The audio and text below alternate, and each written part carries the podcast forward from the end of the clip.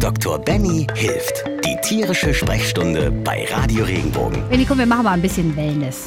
Pfoten- und Fellpflege im Winter. Also wir lieben es ja, uns in der kalten Jahreszeit mal in die heiße Badewanne zu legen, benutzen schön duftende Körpercremes und sowas alles. Wie ist das, Benny, beim Tier? Wie sollte die Fellpflege im Winter aussehen? Wie können wir Hund und Katze unterstützen? Müssen wir das überhaupt? Kommt drauf an. Also wie immer. Wie immer. Das ist so mein Lieblingsspruch. ja, ja, weil ich, ich mag so diese Pauschalantworten nicht. Ich will immer, dass jeder Besitzer, auch jeder Hörer sich so ein bisschen sein nettes Gusto da rauszieht. Hast du auch vollkommen Also, recht. fangen wir mal an. Jetzt äh, grundsätzlich, auch ich liebe die kalte Jahreszeit. Ich liebe es, in der Badewanne zu liegen, mir Milch da rein zu tun und so ein paar Nelken und ähm, dazu einen, einen netten Glühwein zu trinken. Du kleiner Genießer. Ja, ja, ich mag das. Da muss man zwischendrin muss eine Auszeit her zwischen den, den tierärztlichen Tätigkeiten. Also ähnlich könnte man das bei den Tieren auch beschreiben. Auch unsere Tiere können gerade im Winter einen guten Benefit von bestimmten Pflegeaspekten haben. Also das Erste, was man zum Beispiel mal anschauen muss, ist das Fell. Also zum Beispiel, wir drehen in der, im Winter natürlich sehr oft die Heizung hoch. Dadurch wird die Luft ganz oft trocken. Also stellen Sie mal einen Hygrometer auf, wie man so schön sagt, und messen Sie mal die Luftfeuchtigkeit.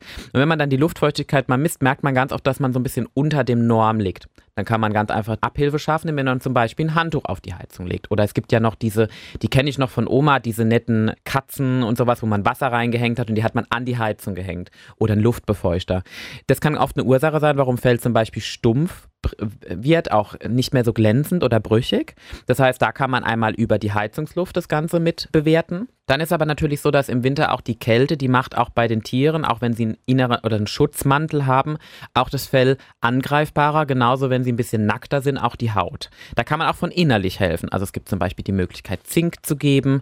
Das kann man oral zuführen, das muss man immer mit Tierarzt absprechen. Es gibt die Möglichkeit, Omega-3-Fettsäuren zuzuführen, Omega-6, also der Fisch, über Öle, ne? genau, Fischöl zum Beispiel. Damit kann man die Haut sehr gut unterstützen. Und natürlich auch die Nägel und die Ballen, alles was dazu gehört. Also auch von der Fütterungsseite her. Schmeckt ganz gut, kann man im Winter einführen, muss man nur mit dem Tierarzt absprechen. Kann ich das auch gleich nehmen? Theoretisch schon. Aber du musst nur aufpassen, Männchen neigen dann natürlich sehr schnell dazu, dick zu werden, weil das hat wahnsinnig viele Kalorien, was wiederum der Hund sehr gut umsetzen kann. Nee, dann lassen wir das. Und du riechst dann halt nach Fisch. Ob auch das so das? Nein, wir sind raus. ist, dann kommen viele Katzen zu dir. Alles ist hier.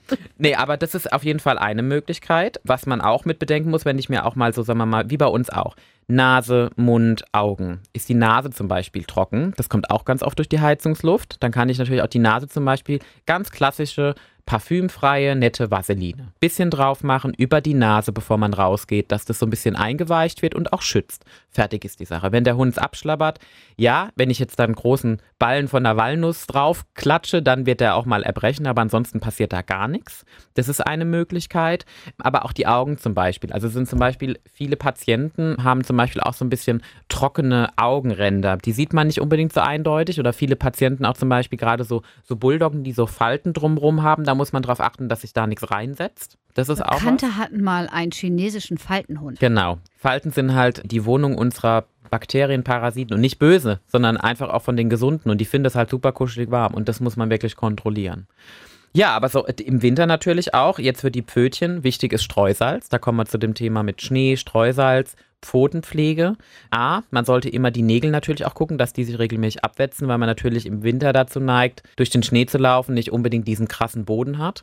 Das heißt, die Nägel sollten immer, wenn der Hund steht, sollte der Nagel gerade so auf den Boden berühren und, den, und die, den, die Zehe sozusagen nicht nach oben drücken. Ansonsten ist er zu lang, da muss er geschnitten werden. Thema Streusalz ganz kurz. Das soll man ja sowieso nicht mehr so viel machen wegen Mhm. Richtig. Umwelt und so. Genau. Viele nehmen jetzt auch Sand. Das macht denen aber nichts?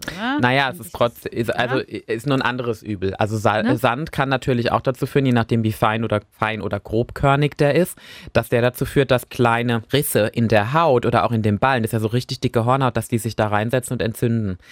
Da haben wir wieder beim Salz den Vorteil, wenn sich das auflöst, dann wird es rausgeschwemmt. Also ich glaube, dass wir da anderen Problemen entgegenstehen.